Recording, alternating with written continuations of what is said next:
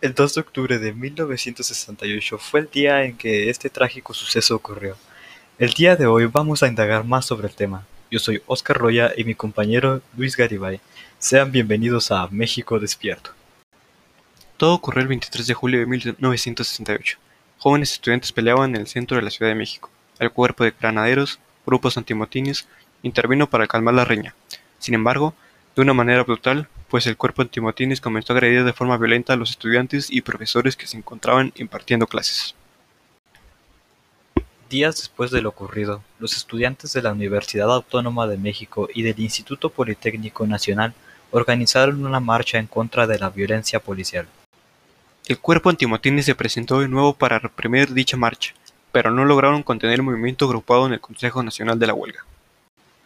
La huelga continuó hasta la tarde del 2 de octubre, ese día se estaba llevando a cabo una nueva marcha que partiría desde la Plaza de las Tres Culturas en Tlatelolco.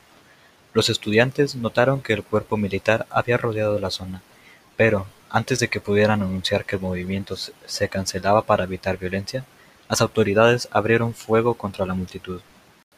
Este acontecimiento marcó el fin de la huelga y a la vez cambió a México en el ámbito social y político.